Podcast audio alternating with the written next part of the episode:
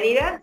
Muchas gracias, hola a todos. En realidad este conservatorio se nos ocurrió la idea, empezando porque hemos visto que en esta situación que nos ha tocado vivir este año, han surgido muchos inconvenientes. Por ejemplo, la movilidad limitada ha llevado a que muchas personas no puedan cumplir las obligaciones, sea pago de servicios, tributos, y surge ahí una discusión que se viene dando los últimos años en Argentina que tiene que ver con la educación financiera que la gente tiene y las herramientas financieras que podemos utilizar, que no las sabemos, que no las conocemos, que entran a competir con lo que nosotros normalmente conocemos que son los bancos tradicionales.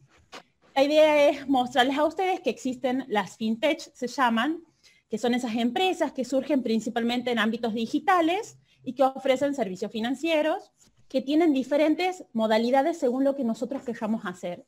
Y llevar también a una enseñanza, una tranquilidad de explicarles a ustedes cuáles son las legislaciones sin entrar en las leyes, pero sí que sepan que están reguladas, que están controladas, que el Banco Central es el ente que controla y que regula, entonces de pronto uno ve, y más en una situación de desconfianza como solemos vivir nosotros, que empezamos a desconfiar. Tienen regulaciones que rigen quizás hasta para bancos tradicionales con los que ustedes operan cotidianamente. ¿sí? Entonces nosotros, lo principal aquí es diferenciar, y a mí me interesaba entrar en el ámbito de lo que nosotros llamamos bancos digitales. Y esa diferencia el banco tradicional. El banco tradicional es el que ustedes conocen, los que van a la sucursal, donde se abren una cuenta.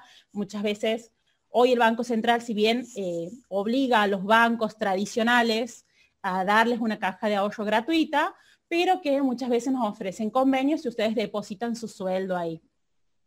El problema, y ustedes lo saben, es que en Argentina hay una parte que está en una situación de irregularidad. ¿sí? No todos cobran eh, tienen una relación de dependencia en donde se les deposita un sueldo. Entonces los bancos digitales, que son bancos, ¿cuál es la diferencia? ahí? las voy a explicar bien, entran a buscar esos clientes, esos clientes no bancarizados, que en Argentina llegan o llegaba hasta el 50% de la población económicamente activa. ¿sí? Eh, la mitad de las personas que deberían trabajar o que se encuentran en situación trabajando no, no cuentan con una cuenta bancaria o solo la utilizan para extracción de dinero. Entonces surgen estos bancos digitales, y hago la diferencia con el banco tradicional, son bancos que surgen 100% online. Ustedes pueden abrir sus cuentas y operar desde el teléfono celular o desde la computadora, desde una aplicación. ¿sí? No necesitan ir a una sucursal. En realidad muchos no tienen sucursales. Todo lo que se quiere hacer desde la apertura hasta los reclamos se hacen 100% online. Después están los bancos tradicionales que están empezando a hacer eh, que tienen aplicaciones, ¿sí? Podemos ver ahí propagandas del Banco Superville, por darles un ejemplo, que hacen el Human Banking. Bueno, son aplicaciones que dependen del banco tradicional, ¿sí? Hay muchos bancos tradicionales que se están volcando también al sector digital, pero no son propiamente digitales como los que les quiero mostrar a ustedes hoy. ¿sí? Son bancos que ustedes abren una cuenta en una sucursal, ustedes dependen de una sucursal a la que hacen el reclamo, a la que se tienen que acercar si tienen algún tipo de problema ahí comienzan las diferencias. Entonces, miren, nosotros surgen en Argentina bancos con los que nosotros no tenemos que acercarnos nunca. Nosotros podemos abrir nuestro celular y descargarnos una cuenta, ¿sí? Crear una cuenta, simplemente descargando. ¿Con qué? Con el DNI. Eso es lo único que nosotros necesitamos para abrirnos una cuenta en la mayoría de los bancos digitales. Si los quieren buscar, tienen. Willow Bank es uno de los primeros que ha aparecido en el 2018, si no me equivoco. Tienen Brubank, que se ha hecho conocido por el tema del cobro del IFE, que si quieren lo nombramos después. Está Rebanking y se espera que vengan varios más. Esos son bancos digitales en los cuales ustedes se descargan una aplicación con un documento y con sus datos biométricos se pueden abrir una cuenta. Los bancos digitales han, han sido importantes en Argentina por el tema de la compra y venta de dólares, que seguro a muchos de aquí les interesa. Pero con este cepo se tienen que reinventar. ¿sí? y vamos a ver después eso. Pero el punto es, entonces, no me encuentro dentro del sistema bancario. ¿Qué puedo hacer? Porque nosotros sabemos que no es fácil entrar dentro del sistema bancario tradicional. Se necesita, eh, bueno, primero acercarse a la cuenta, o sea, acercarse al banco, abrir la cuenta, que nos acepten, salvo esta cuenta que el Banco Central garantiza, pero que no nos permite, por ejemplo, adquirir préstamos personales.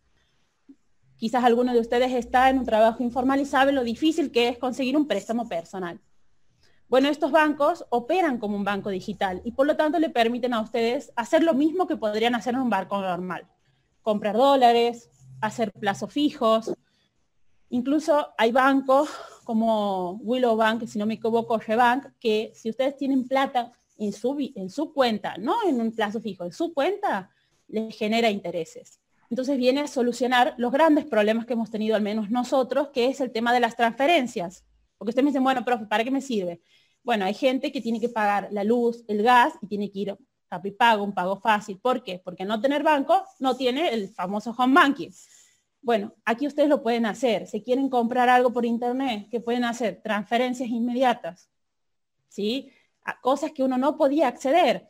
Incluso estos bancos dan tarjetas de crédito. Entonces ustedes quieren aprovechar una promoción que hay con una tarjeta de crédito, lo pueden hacer. ¿Se entiende? Casi la mayoría de las operatorias normales que uno podría hacer en un banco, uno los puede hacer con estos bancos digitales. Les permite abrir una caja de ahorro en dólares, que tampoco lo tienen todos los bancos. ¿sí? La mayoría de estos bancos eh, no tienen costos de mantenimiento y esa es la ventaja de lo que se viene de los bancos digitales nuevos. Al no haber sucursal, el costo de mantenimiento es mucho más bajo. ¿Sí? Porque mantener la gran cantidad de sucursales que exigen los bancos hace que los costos administrativos sean altos. La mayoría de estos bancos no tienen costos administrativos.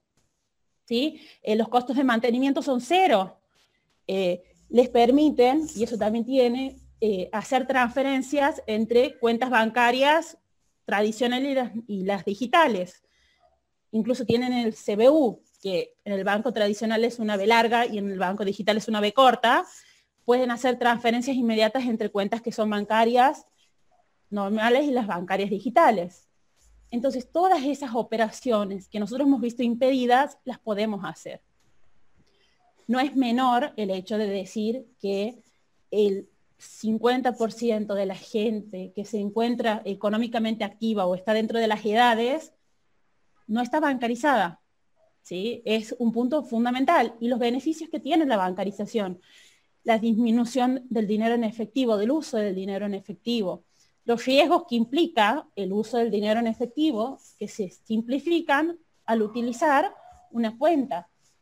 Ahí aparece también eh, Mercado Pago, que seguro todos alguna vez han hecho alguna compra en Mercado Pago. Mercado Pago no es un banco digital, sí, es, pertenece a Mercado Libre, pero lo utilizan muchas empresas para el cobro, el pago, permite transferencias. Este, lo que tiene también incluso ahora compite con bancos tradicionales porque permite invertir los fondos de inversión. Esa sería una billetera digital, que no sé si la conocen, una billetera electrónica. Mercado Pago ustedes pueden ir a un pago fácil, un Rappi Pago, ponerle plata, ellos le dan una tarjeta que se llama prepaga, que funciona muy similar a la de débito, en donde ustedes con la plata que le han puesto a la tarjeta la pueden utilizar en los comercios. Hay un código QR que está regulado por el Banco Central eso hace también que ustedes puedan operar, las transferencias se hacen casi por inmediato. Entonces, no es un banco digital, es una billetera, más que nada, pero que empieza a tomar forma y empieza a moverse dentro de lo que es el circuito económico, que absorbe también, porque en realidad lo que busca todo el sistema financiero es que nosotros dejemos las operaciones de contado y empecemos a utilizar todo el sistema bancario, ¿sí? O todo el sistema financiero digital que dejemos de mover el dinero físico para pasar a utilizarlo de manera electrónica. Y que también... Eh, Gabriela, una consulta. Em, entonces, eh, vos estabas diciendo recién que es una realidad que el 50% de la población económicamente activa no está bancarizada o no tiene una cuenta en un banco, ¿sí? Eso se da eh, generalmente porque a veces en las familias, quizás el jefe de familia o el el padre eh, tiene, quien tiene un empleo a lo mejor registrado, es eh, la persona que eh, si lo tiene el empleo registrado tiene la cuenta y si no, no accede a lo que es la bancarización. Ahora, ¿sabes qué porcentaje de personas económicamente activas dentro de ese 50%, digamos, o si del otro porcentaje que no está bancarizado ha tenido acceso o tiene acceso a bancos digitales? Quizás qué, de qué edades o qué, eh, qué, edades tienen estas personas eh, que son las que están haciendo uso actualmente de esos bancos digitales. Bien, mira, más o menos eh, ellos hablan de que el 45% de la población económicamente activa no tiene, no utiliza, no está bancarizada. Este, mejor dicho, 45 es la que está bancarizada, un 55 no lo está. También hay un porcentaje importante de esa gente que sí está bancarizada, pero que solo utiliza las tarjetas para extracción. O sea, cobra en una tarjeta, saca la plata y no la utiliza más. No utiliza el concepto de las tarjetas de débito. Sí, eh, en realidad lo que se apunta a esta nueva tecnología o este nuevo, nuevo uso de las fintech en Argentina es porque lo que es el uso de los smartphones y las líneas telefónicas superan incluso al 1, o sea, al 100% de los usuarios. Se considera que hay 129 líneas habilitadas por cada 100 habitantes. O sea, hay más líneas telefónicas que gente en Argentina. Entonces ellos apuntan a eso.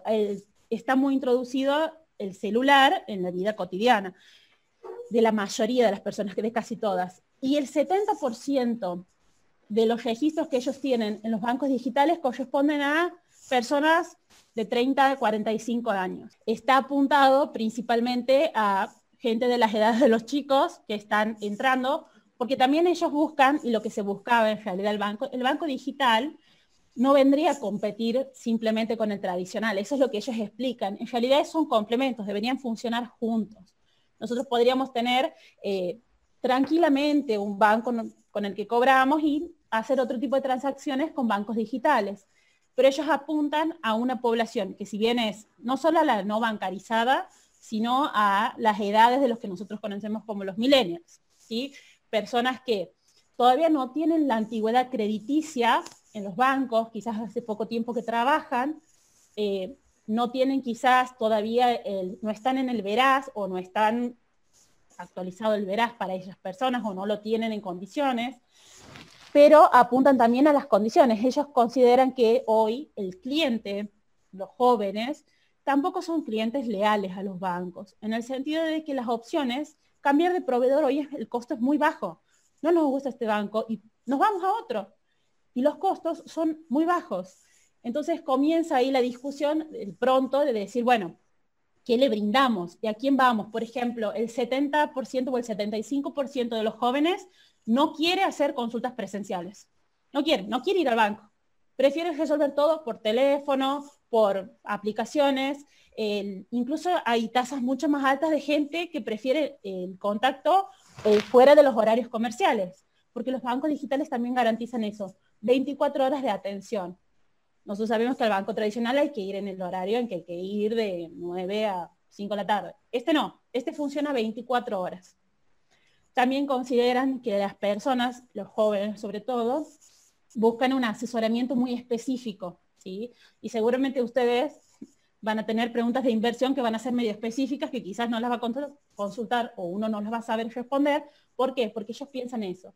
Los más jóvenes se especializan cada vez más y quieren rapidez e y hacerlo más inmediato, incluso profesionales, muy profesionales o específicamente dedicados a lo que ellos quieren.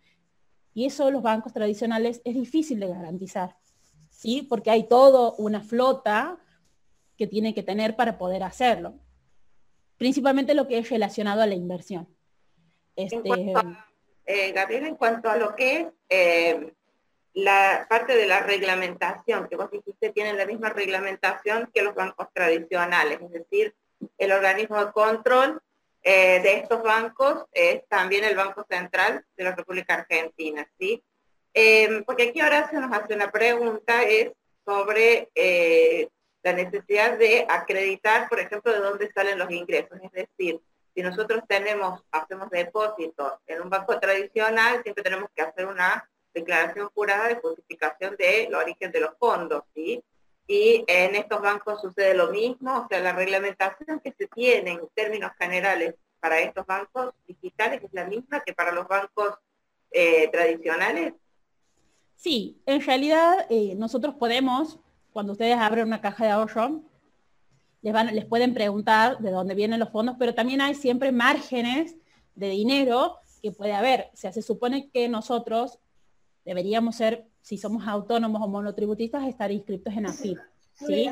Todos tienen que tener quit o quill respectivamente.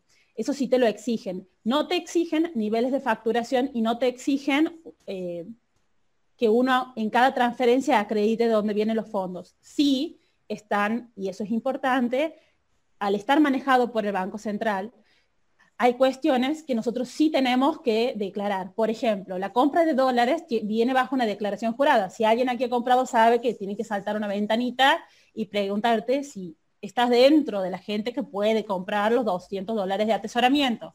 Si alguno de ustedes ha pedido un crédito tasa cero, no puede comprar dólares de atesoramiento, por ejemplo.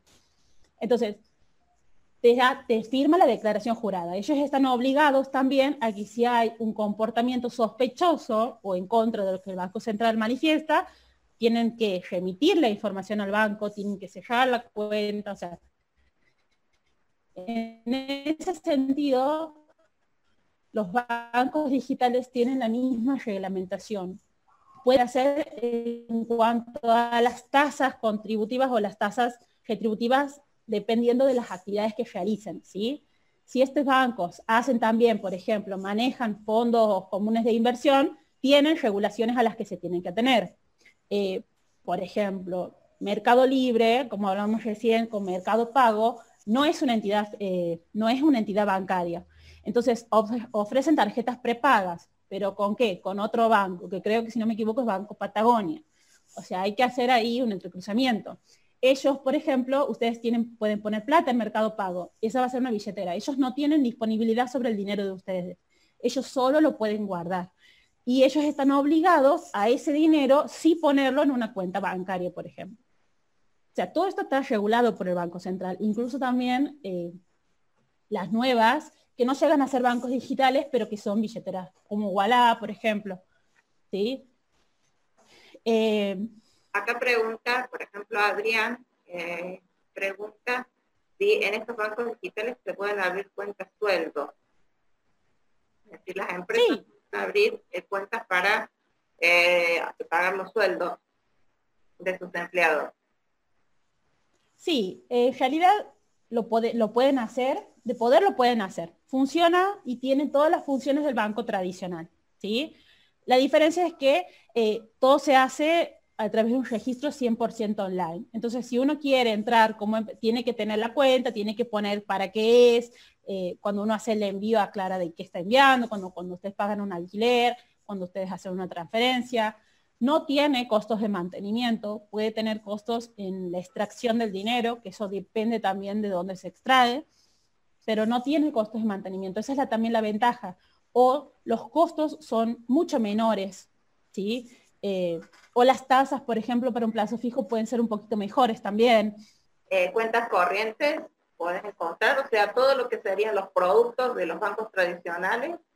Eh, sí, principalmente, sí, principalmente trabajan con cajas de ahorro, porque la caja de ahorro es tanto en pesos como en dólares, normalmente les van a abrir las dos, si ustedes abren, como no tiene mantenimiento, está regulado por el hecho de que el Banco Central permite a todos los bancos, o les obliga a todos los bancos a brindar una caja de ahorro. ¿sí? Puede variar un banco con otro, pero la mayoría trabajan con eh, cajas de ahorro. Bien, o sea que por ejemplo acá pregunta Leonora que podríamos decir que a largo plazo los bancos tradicionales quedarían obsoletos o se tendrían que reinventar, digamos, o readaptar a estas nuevas, eh, a estas nuevas eh, circunstancias. Pero hay algo que eh, vos eh, me habías comentado también con respecto a estos bancos tradicionales, que en realidad están haciendo como una adaptación a, eh, todo lo que es la banca, la banca digital, digamos. Sí, en realidad lo, que ellos lo que se considera, sí, incluso muchos hablan de que de aquí a unos años el dinero como nosotros lo conocemos no va a existir más. O sea, ese dinero físico debería empezar a desaparecer. Pero sí, la idea es que los bancos se reconviertan también, este, que entiendan las necesidades no solo del cliente, sino la necesidad de empezar a operar desde otra manera, responder desde otro lado, que realmente, no sé, para ir a corroborar una tarjeta de crédito, para ir a pedir un PIN, no haya que ir presencial, que uno también tenga la posibilidad de tener un banco que la sucursal no esté cerca, puedo tener una tarjeta del banco que quiero tener aunque el banco no esté en Córdoba. Estas son, esas son ventajas. Sí, en realidad se considera que esta estructura de banco tradicional se va a volver obsoleta, que, pero que no es que los bancos van a desaparecer, los bancos se van a reconvertir y lo están haciendo, porque eso es lo que nosotros vemos. Este, la mayoría de los bancos importantes están sacando aplicaciones que funcionan y que uno puede hacerlo desde el teléfono. Lo, está haciendo AFIP, o sea, que si lo hace AFIP lo pueden hacer los bancos. Lo pueden hacer los bancos, exactamente. Pues entonces, ¿cómo se extrae el dinero? Ya tenés una tarjeta de débito, puedes acceder como sacar el dinero de un banco tradicional. O sea, ¿cómo sería la operatoria? Claro, ellos pueden brindar, en el caso, algunos son tarjetas prepagas donde uno va, eh, la diferencia es que uno si quiere puede transferirse la plata desde otra cuenta que pueda tener, desde otro lado, si alguien nos quiere pagar, le podemos pedir que nos pague esa cuenta. Este, también podemos nosotros, si tenemos el dinero físico y lo queremos pasar a la cuenta bancaria, vamos a través de un pago fácil, un Rappi Pago, hacemos la, la transacción, podemos depositarlos en bancos también, podemos hacer depósitos, vamos a cualquier banco y nos depositamos a nosotros. Este, y ellos nos dan una tarjeta, que encima son tarjetas de las que nosotros llamaríamos las más nuevas, que son contactless, que son diferentes, que no necesitan pasar como uno suele pasar la tarjeta, que son simplemente de apoyo, que vienen con los chips, este, ofrecen también tarjetas de crédito. Incluso G-Banking tiene el convenio con American Airlines, o sea, podríamos tener tarjetas internacionales. Acá preguntan el tema de esta eh, compra de dólares y las transferencias que se están haciendo, si hay algún problema en estos bancos digitales. No, en realidad, y aquí va, siempre eh, vamos a hablar con la última regulación del Banco Central porque todos los meses hay regulaciones nuevas. Si alguien compra dólares, aunque sea 10 dólares, lo va a saber. Todos los días el Banco Central eh, cambia un poquito las reglas porque, bueno, las va controlando. Este no, ustedes pueden transferirse plata a su cuenta y comprar los dólares y dejarlos ahí. Incluso hay eh, algunos bancos que por dejarlo en la cuenta les dan intereses. O pueden sacarlo y pasarlo a otra cuenta que tengan de ahorros, sea de ustedes. Y aquí lo aclaro, el Banco Central nos prohíbe compra de dólares para terceros. Sí, o sea, ustedes no deberían comprar dólares para, yo no podría comprar para Laura y mandarle. ¿sí? Les van a bloquear la cuenta, los van a llamar, les van a pedir una declaración jurada de ese dinero pero porque está prohibido. Este, ahora, si ustedes quieren comprarse sus 200 dólares, 10 dólares, 100 dólares, pueden mandarse la plata, pueden depositarla y comprarla y dejarla en la caja de ahorro de dólares que tiene el banco. Está bien. Eh, en cuanto a la, o sea, en realidad operan las mismas reglamentaciones que para los bancos tradicionales, porque no nos olvidemos que por detrás el organismo que está es el organismo del Banco Central y bueno, obviamente que eh, todos los otros organismos que tenemos de control, como eh, AFIP, eh, también están reglamentando por, de manera indirecta todas lo que son las operaciones entre bancos los clientes. ¿sí? Acá una pregunta que nos hacen con respecto a este tema de los bancos es si a la, en cuanto a la seguridad, si hay alguna eh, información o porcentaje sobre los hackeos o si son eh, operaciones seguras, o sea, cómo trabaja la banca digital para asegurar, porque uno lo hace a través de un dispositivo móvil, este, entonces, bueno, de esa manera quizás sean este, dispositivos a lo mejor eh, más vulnerables. Sí, en realidad, este, a ver, el hecho de que sea algo tecnológico, electrónico, y ha pasado, por ejemplo, ha habido en Brubank, y he dado el ejemplo del IFE, que ha habido un momento en donde colapsó el sistema, porque se han abierto muchas cuentas, porque el objetivo era que la gente no vaya a los organismos a cobrar físicamente. Entonces les han recomendado que abran cuentas en estos bancos para que directamente les depositen ahí. Ha habido una abertura masiva de cuentas que ha hecho caer, entre comillas, un rato el sistema. Pero es lo mismo que pasa si se cae el sistema cuando uno va al cajero y el cajero no funciona, o vas al banco y quieres hacer una operación y el banco te dice, cayó el sistema. Espera un rato que dentro de un rato vuelve. Las posibilidades de hackeo eh, son bajas en el sentido de que, depende para quién lo quiera hackear, por supuesto, pero tiene la regulación del Banco Central en el sentido del seguro, de quién se hace cargo, de quién no se hace cargo, de que si dinero esté asegurado. no es que de pronto hay, existen los mismos canales de reclamo en el sentido de que si ustedes ven una transacción que no la han hecho, la pueden reclamar y siguen el camino legal, les ha desaparecido plata, les ha aparecido plata, funciona de la misma manera, ¿sí? ¿Por qué? Porque tienen un, banco central que controla. Después, estos tipos de, bancos y en realidad todo lo que es toda la parte de pagos electrónicos funcionan como cadenas, o sea, no está toda la información en un lugar. Entonces, es difícil porque funciona mucho, capaz lo han visto con el Bitcoin, que es tan caro, que es tan importante, que funciona con lo que se llaman los blockchain. Y ellos van, eh, lo tienen distribuido en diferentes lugares. Entonces, o sea, que hacen el control. No es que está distribuido en diferentes lugares, son diferentes servidores, entonces sirve uno de respaldo hacia el otro. ¿Puede caerse el sistema? Sí, como se puede caer el de cualquier banco. ¿sí? Eso no significa que a nosotros mañana esta empresa desaparece y nos deja de contestar. ¿Se entiende? Esa es la idea de, explicarles a ustedes, de mostrarles que es un banco como cualquier otro. Y si nos estafan, nos van a estafar igual que cualquier otro banco. No hay ahí una diferencia. ¿Se entiende? Está bien. Aquí eh, Débora pregunta con respecto a la compra de dólares. Si una persona ya tiene una cuenta de un banco X y compra sus 200 dólares mensuales, puede acceder a comprar más por estas aplicaciones, no porque el tope lo da, eh, lo da sí. Sí, ustedes pueden tener muchas cuentas en muchos bancos porque, no sé, tienen distintos trabajos y les acreditan. Ustedes pueden, o el equivalente en cualquier otra moneda, porque también eso pasa. Van, quieren ir a Brasil, si quieren comprar un real y piensan que se pueden comprar lo que quieran. No, el equivalente de 200 dólares. Eh, pueden hacerlo desde cualquiera de las cuentas habilitadas que ustedes tengan, pero el tope son 200. ¿sí? Y ojo, ¿eh? porque antes había mucha gente que compraba porque no, era tan automático el paso de datos. Entonces, usaban una cuenta y usaban otra y tardaba en que los registren que era la misma persona. Ahora es casi automático. Si ustedes hacen el intento, salvo que lo hagan muy rápido, solo les va a decir que no pueden.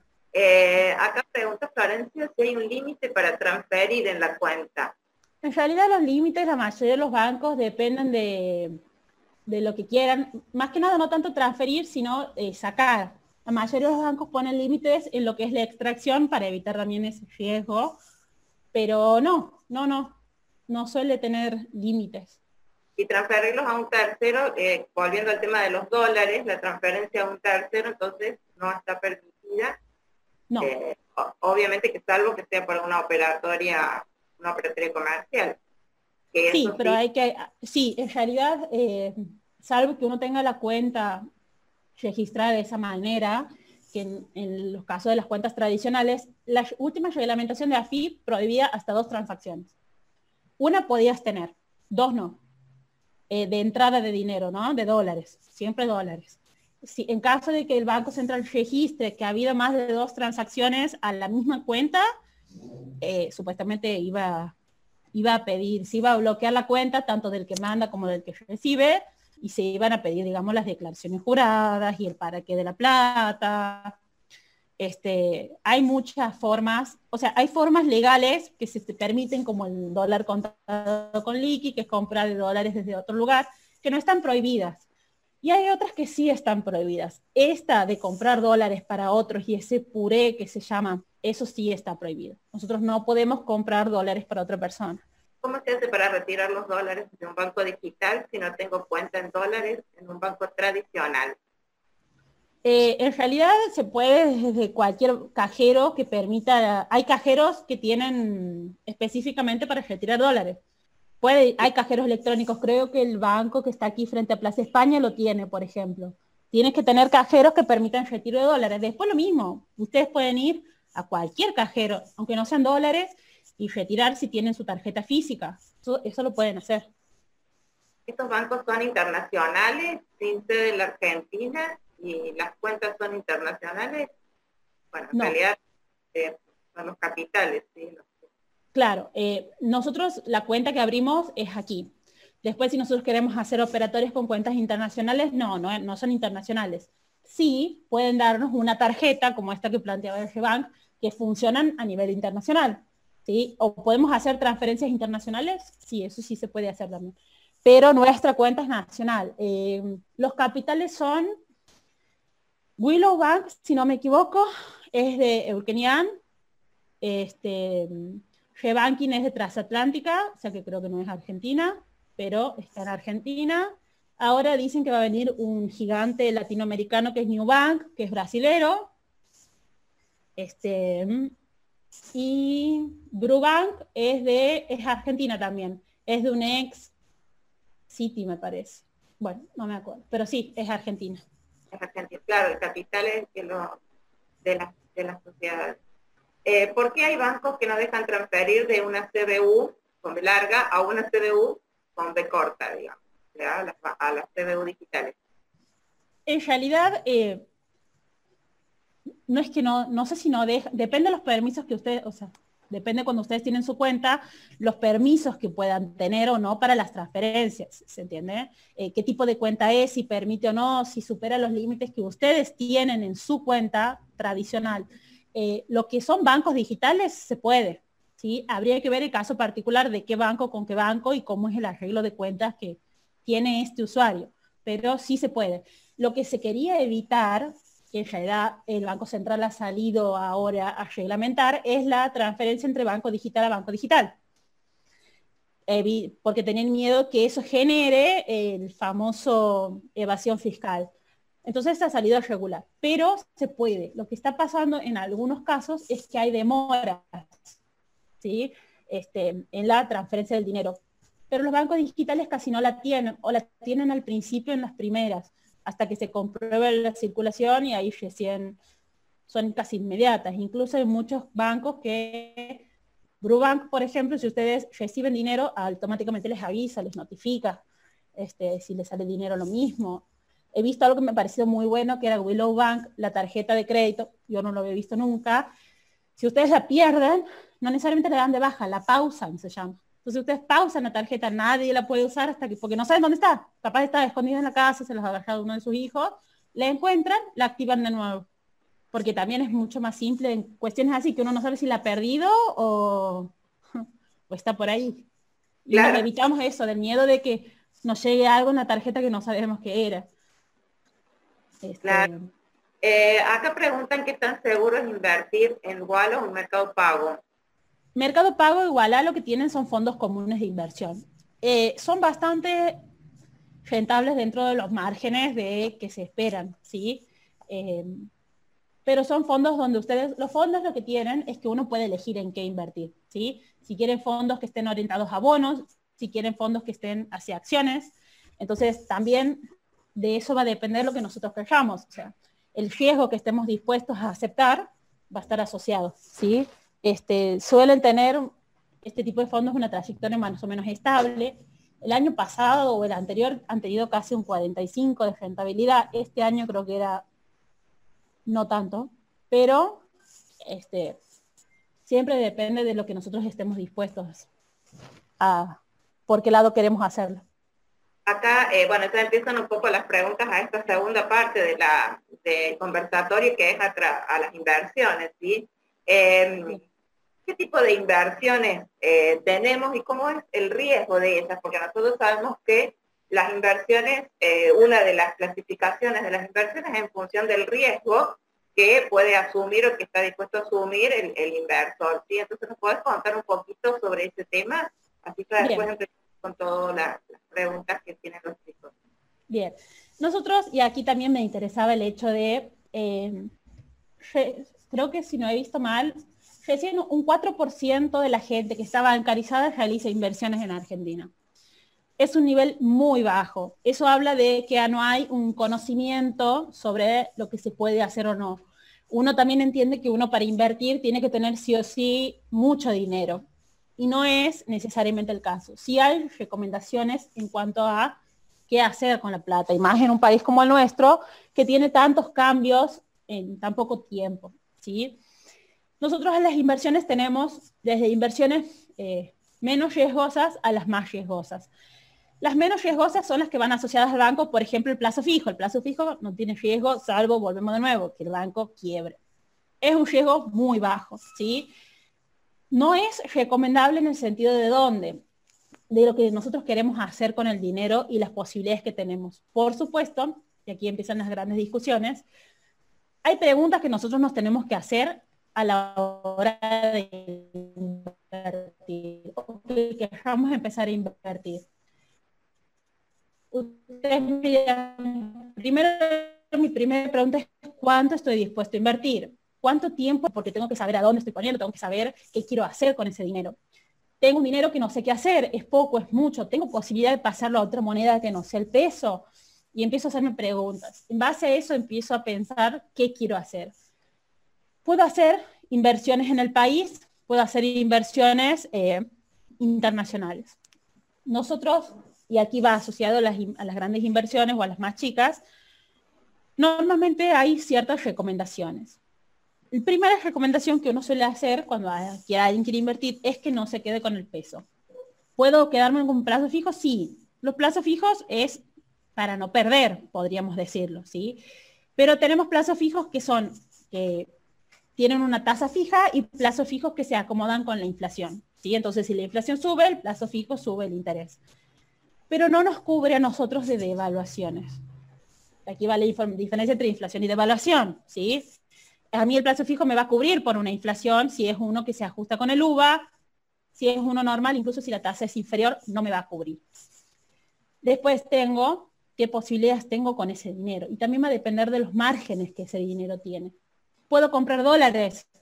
El dólar no es una inversión, el dólar es un resguardo.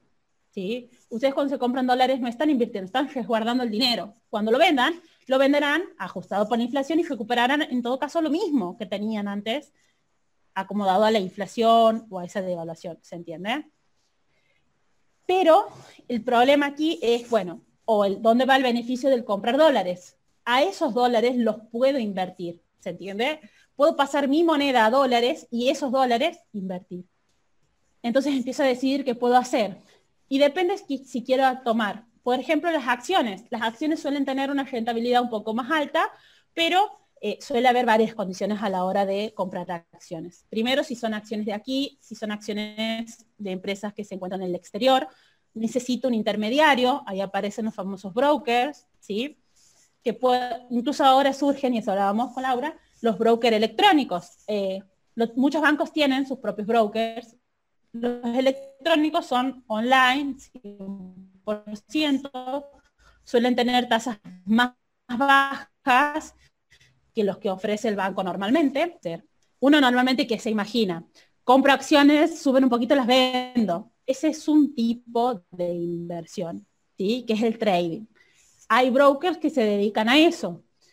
Hay otros que, por ejemplo, nosotros podemos comprar acciones o paquetes de acciones, ¿sí? Al mejor precio según la plataforma que el broker nos ofrezca como si fuese el famoso Trivago, que es una página que nos muestra el mismo hotel en diferentes páginas y elegimos el mejor precio. Bueno, hay brokers que funcionan de esa manera, ¿sí? Ve los diferentes precios que se ofrece lo mismo y nos ofrece el mejor. El broker está bueno, ¿por qué? Porque nos permite a nosotros agruparnos para comprar y negociar en bloque, ¿sí? Quizás, por ejemplo, ustedes no tienen acceso a comprarse bonos del Tesoro Internacional, porque es muchísimo para nosotros. Pero nosotros sí podemos a través de un broker comprarlo porque somos un grupo, ¿sí? que cada uno va a tener su cuota parte, su parte, para hacer ese tipo de compra. Además son profesionales que trabajan de eso, que están 24 horas disponibles. Entonces también es importante el asesoramiento cuando uno no conoce. ¿sí? Este, los brokers pueden funcionar de manera, pueden ser bancarios o pueden ser empresas privadas. Hay empresas privadas que lo hacen también. ¿sí?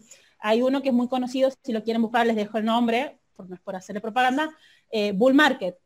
Muchos brokers también, sobre todo los electrónicos, ofrecen, eh, enseñan, ¿sí? Hay brokers, creo que Invertir Online es uno, que hace simulaciones gratis. Ustedes pueden entrar y más o menos ver y probar a ver cómo les va con una simulación. Este, y después empezamos a subir. También nosotros veíamos, a los que han hecho economía, que una forma de cubrirnos de la inflación era comprando bienes. Los bienes nos permiten ajustar el precio, pero la mayoría, no todos, no dan rentabilidad. ¿sí? O sea, si ustedes se compran el auto, el auto después lo venderán por el precio ajustado, pero no da rentabilidad. Hay algunos bienes que sí, por eso hago la aclaración, no todos. Si ustedes me dicen, profe, compro vinos y los guardo, sí, algunos se revalorizan, otros no. Este, puede pasar también, por ejemplo, que nosotros compremos, hablando ya de bienes más tangibles, los inmuebles. Los inmuebles son una buena inversión. ¿Cuál es el problema del inmueble? Que nosotros tenemos que saber que no son eh, de liquidez rápida. Entonces, capaz ustedes hoy necesitan el dinero y no lo pueden vender y tienen que ofrecer un precio mucho más bajo del que conseguirían. Es lo mismo que pasa con el oro. El oro hoy está a buen precio, pero suele tener eh, mayor volatilidad. Entonces puede pasar que en el momento en que ustedes necesitan el dinero y salir a venderlo, esté bajo. Este, ¿Se entiende? Ejemplo, claro, acá por ejemplo, comprar dólares no sirve guardarlo. Eh, preguntaba eh, Andrea.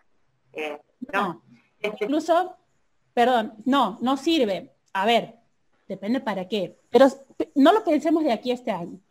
Ámbito financiero ha presentado un cuadro donde daba las inversiones más rentables, las menos rentables, y plantea el dólar a 20 años. Los dólares también es una moneda que, por ejemplo, sufre una inflación muy baja, muy baja, es un 2% anual, pero tiene. Si usted se guarda los dólares de aquí a 20 años, ese no es la misma moneda tampoco. Sí, es verdad, no es la nuestra, y sí nos permite a nosotros ajustar a nuestra inflación, pero también es una moneda que pueda sufrir devaluaciones. Lo ha sufrido, creo que el año pasado, que hizo explotar el, eh, mercado chino. Bueno, es una moneda que también tiene fluctuación. Sí, tiene un 2% de inflación. Pero si ustedes lo ahorran y solamente lo guardan, bueno, el dólar de aquí a 10 años no es el mismo dólar, ¿sí?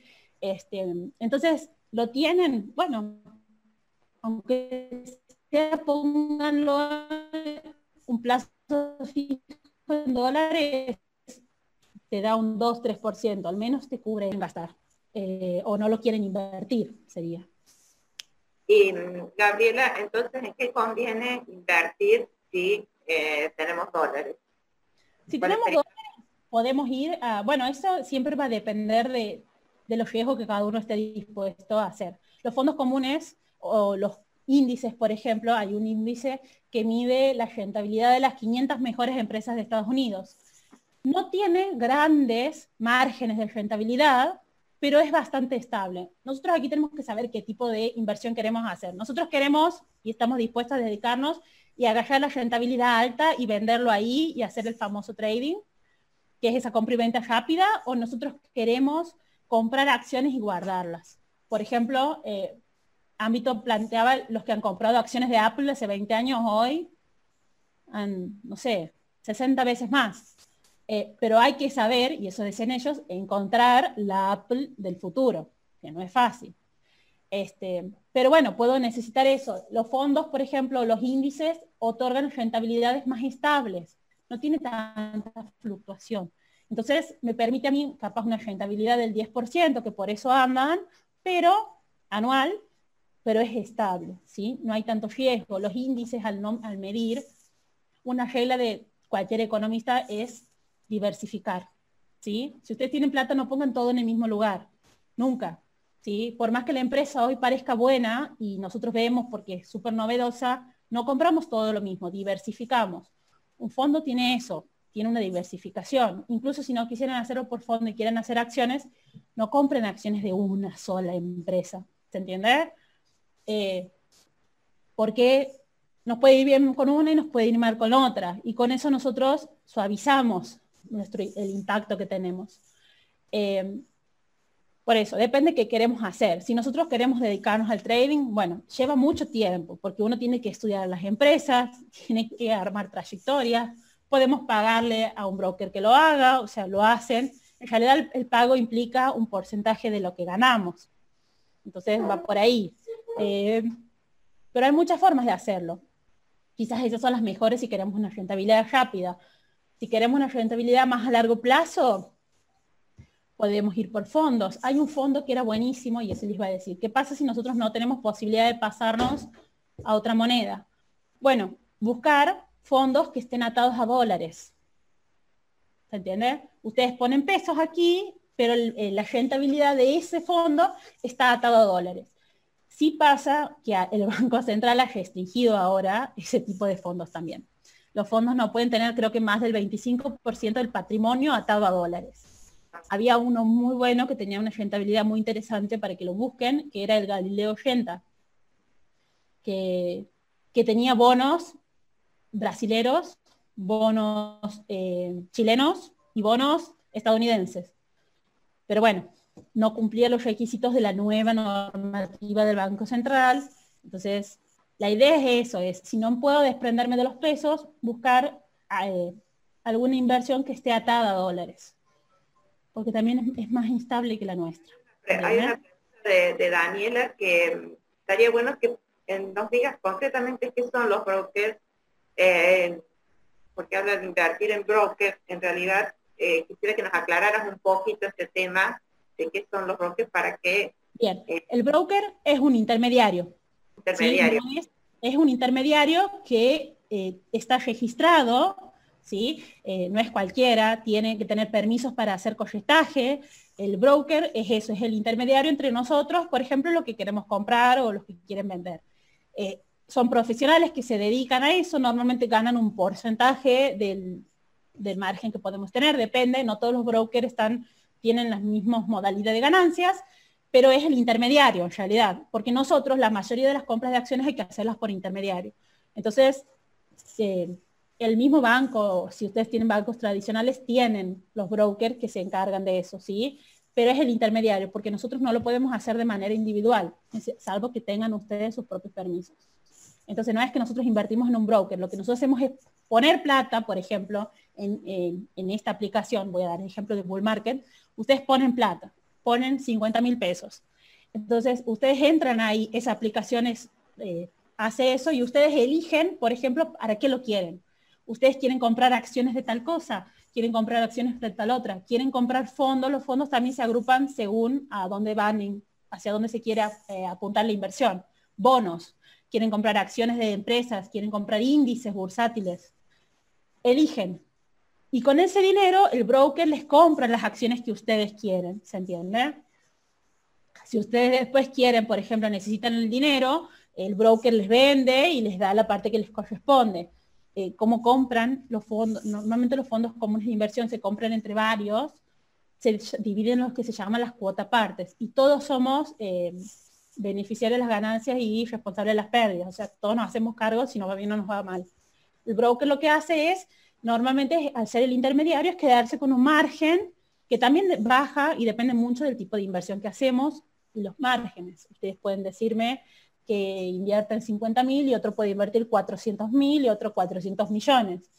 Mientras aumenta el mar, el monto que nosotros invertimos, la tasa del broker también baja.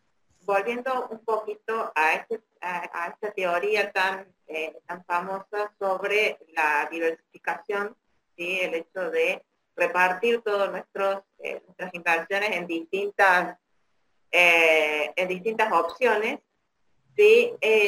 Alejandro pregunta qué porcentaje nos recomienda invertir en cada cartera de activos. Es decir, yo creo que eso va a variar un poquito dependiendo del nivel de riesgo que estés dispuesto a, aceptar, pero vamos a dejar que Gabriela nos cuente un poquito más. Sí, eh, no es tan fácil hacer el asesoramiento particular porque todo depende mucho de cuánta plata estamos hablando, si estamos hablando de activos en dólares o activos en pesos, si qué opciones tienen ustedes y de qué disponen de ese dinero. ¿sí? Hay gente que eh, les va quedando ese ahorro que puede tranquilamente asumir riesgos más importantes o rentabilidades más altas porque es, si queremos llamarlo, un excedente. Hay otros que no, que ese dinero es el dinero para el mes que viene. Entonces, el riesgo es que nosotros estamos dispuestos a asumir es mucho más bajo, ¿sí? Porque nosotros queremos la estabilidad. Entonces, depende mucho de qué queremos hacer. Eh, los fondos comunes son buenos, suelen tener, como está diversificado de por sí el fondo, la rentabilidad suele ser positiva, suele ser bastante estable, también podemos ver el comportamiento, entonces tengamos en cuenta que siempre esto se maneja con profesionales, entonces ellos son los que van viendo más que uno mismo, porque quizás ustedes no tienen el tiempo ni los conocimientos, lleva tiempo hacerlo. Entonces yo invertiría eso, a un fondo común si tengo miedo. Ahora, si no me interesa, si es una plata que puedo ganar y perder y bueno, puedo ir hacia las acciones y hacer el trading, buscar acciones que están a buen precio ahora o bajo y analizar las empresas y apuntar a que suban, como puede haberlo hecho alguien con Mercado Libre, que tuvo una sub, ¿se entiende?